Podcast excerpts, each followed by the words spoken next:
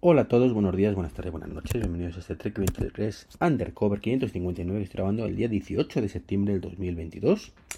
Eh, quería haber grabado esto hace unos días, pero no, fue posible. Y bueno, pues aprovechando que estoy ahora en casa un poco tranquilo, que he tenido mañana ajetreada, bueno, pues digo, voy a grabar. Voy a grabar, además como no pude grabar el, el podcast del viernes con los amigos de Manzanas, bueno, pues tengo un mono de podcast, ¿no? Bueno, lo primero eh, deciros que tiene un problema técnico en el Mac, ¿vale? De pronto eh, saltó la actualización 15.5.1 y por algún extraño motivo, bueno, pues cuando se reinició el ordenador, pues no teníamos, no, tenía, no me funciona la arroba, ni, el euro, ni nada, ¿no? Es como la tecla opción no funcionaba correctamente, ¿no? Eh, llamé a Apple y bueno, me dijeron que, en teoría pues se solucionaba con 15.6, que también la tendría pendiente y efectivamente mm, se me actualizó a 15.6 cuando la forcé Apple no entiendo por qué esto funciona tan mal. En, iPhone va bastante mejor, pero en el Mac mm, muchas veces no te saltan las actualizaciones. Y lo que no tiene sentido es que ya habiendo salido la 15.6 me actualizará a 15.5.1. Pero bueno, el caso es que, que me actualice ya y seguía todo igual. Así que volví a llamar y me hablaron del modo seguro. Bueno, pues que el modo seguro eh, a lo mejor lo solucionaba. Y efectivamente lo solucionó. Y para que sepáis cómo va esto, bueno, pues eh, digamos que con el M1, ¿vale? Pues si dejamos pulsado el botón un buen rato, ¿vale? Pues arranca con las opciones de arranque. Esto que antes era comando R, ¿vale? Pues ahora simplemente dejando pulsado un ratito. Y si pulsamos mayúsculas en ese momento y damos al disco duro, pues ya arranca en modo seguro, ¿vale? Entonces pues limpia un poco la, la perram esta como hacía anteriormente, que en este caso no tienen, pero el equivalente y milagrosamente funcionó y ya reinicié normal y desde entonces cero problemas. Así que bueno, si os pasa eso alguna vez, que me lo dijo además la chica de Apple, dices un buen truquito para cuando tienes un funcionamiento raro, ¿vale? En alguna cosita, prueba con esto y, muchas veces se soluciona, ¿no? Así que genial. Otro truquillo que no lo sabía, que me dijo el, amigo Joseba, si no recuerdo mal, eh, el tema del cómo ver la batería del Apple Watch, perdón, del Apple Watch del iPhone en, en directamente. Eh, Joseba, no, perdón. Eh, arroba, ¿vale? Para que os hagáis una idea. Eh, ahora JKV PIN, ¿vale? Que me dio la vida. Digo, macho, me, dio me diste la vida con este, decir. Que creo que se llama Joseba, juraría. o lo he soñado, bueno. Eh, entonces, bueno, pues nada. simplemente, pues si seleccionáis el, el, modo edición y hacéis un tap dentro de, del control este del, widget de la batería, pues ya os sale si queréis el modo automático o queréis algún dispositivo concreto. Por defecto es el modo automático, yo lo tenía así. Entonces el modo automático por lo visto funciona que si tienes unos AirPods, pues te muestra los AirPods, si no, pues te muestra los, el Apple Watch y si no te muestra el iPhone, salvo, salvo que tengas alguno de los dispositivos con poca batería, que entonces te aparece ese dispositivo con poca batería, ¿vale? Entonces, bueno, que es como lo tenía yo. Claro, poca batería menos, menos del 20%. Yo no quería eso. Yo quería poder ver en todo momento el estado de la batería de ambos dispositivos. Bueno, pues puedes añadirlo varias veces. En una elige el Apple Watch y en otra, eh, perdón, en una elige el iPhone y en otro el dispositivo automáticamente. Básicamente. Entonces, de esta manera, cuando tengo unos auriculares, me muestra los auriculares. La verdad es que no lo he probado. He tenido auriculares, pero no me he fijado. Eh, si no, pues me muestra el Apple Watch. Y si no, cuando tenga la batería menos del 20% del iPhone. Y en el otro siempre el iPhone. Así que estupendo. De verdad, mil gracias, tío. Me diste un consejo muy bueno. Y por último, pero no menos importante, quería hablaros del Apple Watch Ultra. Que estoy un poco hasta los mongos, ¿vale? Hasta los pendientes reales del malentendido que hay con, con este dispositivo, de verdad. O sea, de esa guerra Garmin iPhone, o sea, Garmin Apple Watch y demás, que es que el Garmin es mejor y demás. Bueno, creo que aquí hay un malentendido eh, brutal, quizás por culpa de Apple, ¿vale? Que lo vende como lo que no es realmente. Y luego estamos los que creo que hemos entendido, a lo mejor estoy pecando, pecando de soberbia, lo que es este dispositivo, ¿vale? Así que una vez más voy a explicarlo, a ver si, al menos sirve para, en, tu caso concretamente, si no lo tenías claro, para que eh, explicártelo de otra manera mejor y si pues te pasa que tienes amigos o lees comentarios de gente que parece ser que no tiene nada claro, pues, pues para que puedas explicárselo de otra manera, ¿no? Ya digo, todo es de la más absoluta modestia dentro de eso, pero creo que, me voy a explicar bien, ¿no? El Apple Watch, el normal, ¿vale? Desde el punto de vista eh, es un, eh, bueno, iba a decir deportivo, pero sí, generalmente es un dispositivo multipropósito, sirve para muchísimas cosas y una de esas cosas es el deporte. Sí, el deporte a nivel, pues, mm, llamémoslo básico, eh, deportista ocasional, ¿vale? Más o menos, pero nos damos una idea. Pues gente que no hace muchísimo deporte, pero que, o, que lo hace habitualmente, pero no necesita unas mediciones ultra mega precisas, ni cosas raras, ni, ni demás, ¿no?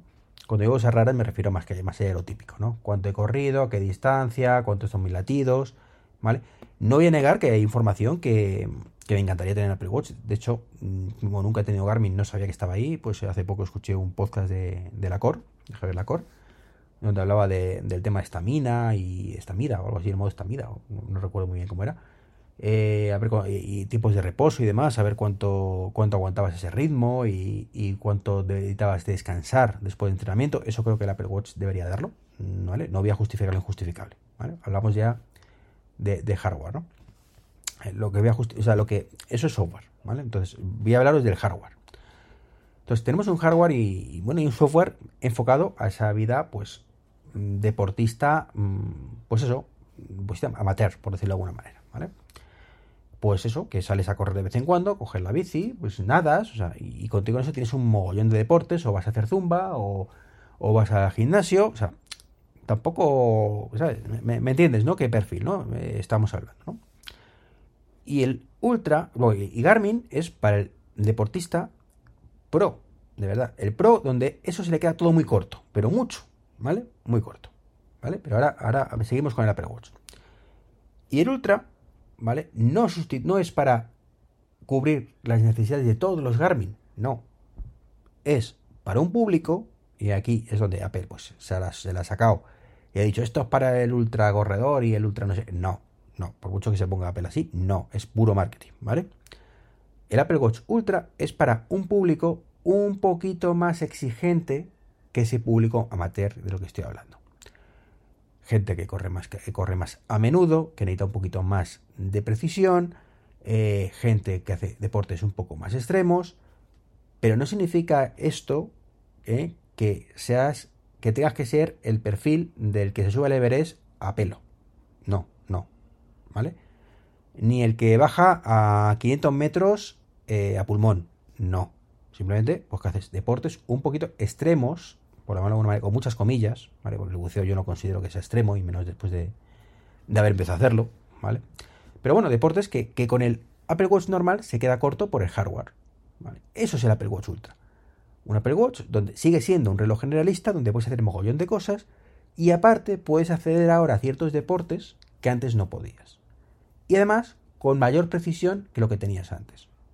Yo hoy os he dicho que he tenido una mañana un poco ajetreada. Bueno, pues hoy he corrido la carrera Madrid corre por Madrid. He roto mi récord, he bajado de la hora, maravilloso.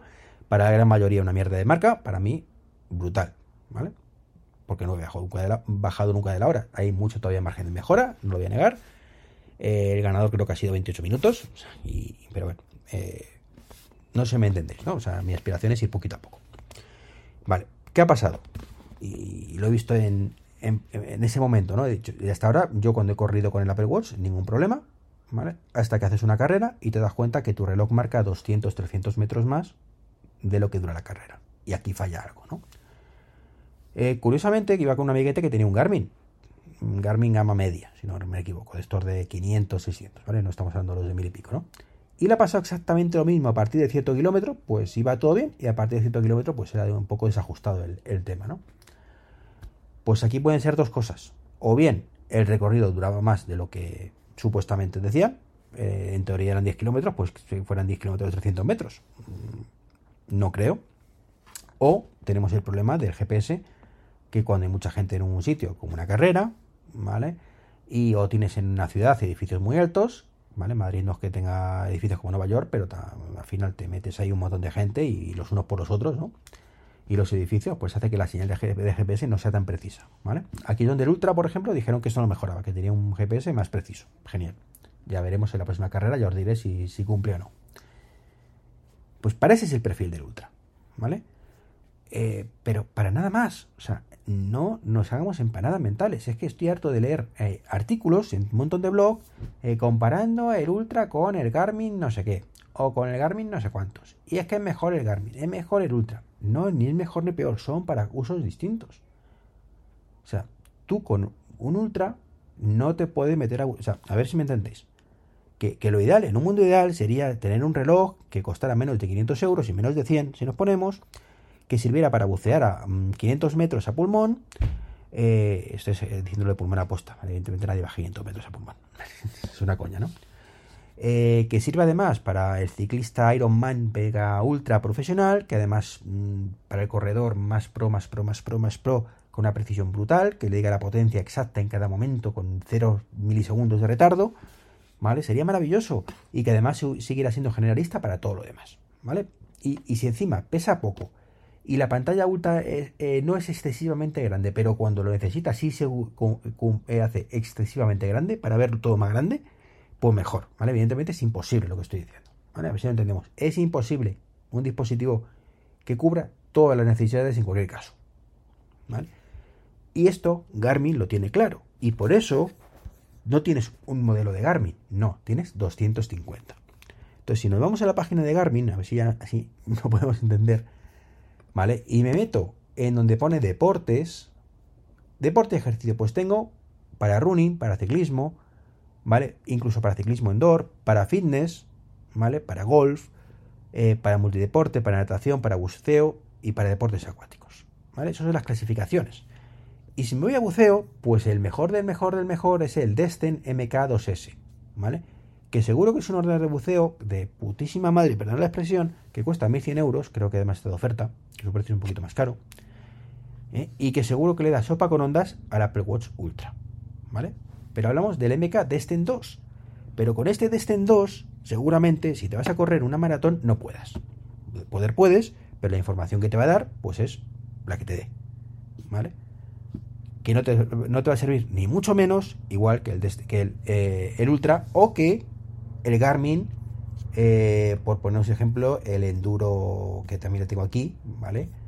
Que cuesta el Enduro 2, ¿vale? Que este es para multiatletas, ¿vale? Por ejemplo que además tiene carga pues, solar y la pera limonera. ¿Vale? Pero ahora, métete a bucear con el Enduro 2, a ver si puedes. ¿Vale? Que es, la parte que, parece que nadie quiere entender. ¿Vale? Que, que son cosas distintas. Uno es para todo, en mayor o menor medida, y el otro es para cosas concretas en mejor medida. Si tú eres un buceador profesional, no te cojas un Apple Watch Ultra. ¿Vale? Al menos para hacer buceo.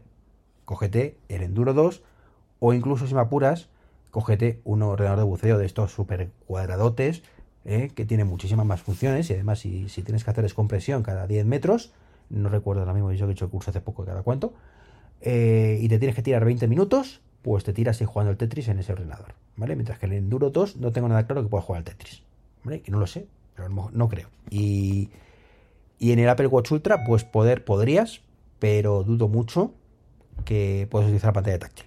¿vale? Bajo el mar, bajo el mar. Entonces, esa es la clave de todo esto. Garmin tiene un montón de, dispositivos distintos para diferentes segmentos y dentro de esos diferentes segmentos para diferentes eh, público extremo. Vale, que lo mejor de lo mejor. ¿Que el Apple Watch es mejor que el Garmin de 100 pavos? Segurísimo. ¿Vale? Pero no podemos pretender que el Apple Watch Ultra sea mejor que todos los Garmin pensado de mil pavos para cada deporte en concreto. Igual que si te vas a ciclismo, ¿vale? Pues eh, Garmin no te ofrece relojes, no, te ofrece directamente ordenadores de ciclismo, ¿vale? Para poner en el manillar de la bici y que es cojonudo, y, pero claro, te cuesta el más barato 300 pavos, esto es 300, mm, no, perdón, 233, el Edge 530. Ah, no, hay otro más, el i30 que encima, perdón, ese blanco y negro, ¿eh? que son 180 euros. ¿Vale? Este más tal, ciclo computador GPS compacto con funciones de tren. Pues vale. Pero si quieres algo un poquito decente, pues se te va a los 500 euros. Seguramente, hablo un poco a grosso modo, ¿no? Y es para la bici. Y ahí te vas a dar información mucho más precisa de todo. Y seguro que le puedes conectar 18 cacharros eh, anexo para saber la potencia de pedalada. Y la potencia no sé qué y potencia no sé cuánto. ¿El Apple Watch puedes? No, no, ¿Vale? De hecho, yo cuando voy con la bici le pongo el, iPhone directamente en el manillar. Y sí, necesitaría comprar algo un poquito más, ¿vale? Porque esto sí que se queda corto, ¿vale? Entonces, bueno, mm, eso es un poco lo que quiero intentar, por Dios que se intenta una vez, porque es, frustrante. Yo me siento frustrado, porque en todas partes escucho lo mismo. Es que Garmin no sé qué. Es que no sé qué. De verdad. Pues cómprate 15 Garmin, ya está. Te compras un Garmin para cada cosa, te gastas 15.000 euros y sí, tienes lo mejor de lo mejor de lo mejor. Pero, recuerda, cuando vais a hacer la compra, ponte la Apple Watch.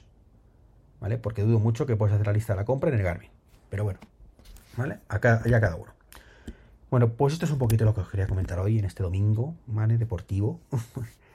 y nada, muy contento de mis resultados, que es lo importante. Así que nada, nos vemos, en nos escuchamos en el próximo podcast. Chao, chao.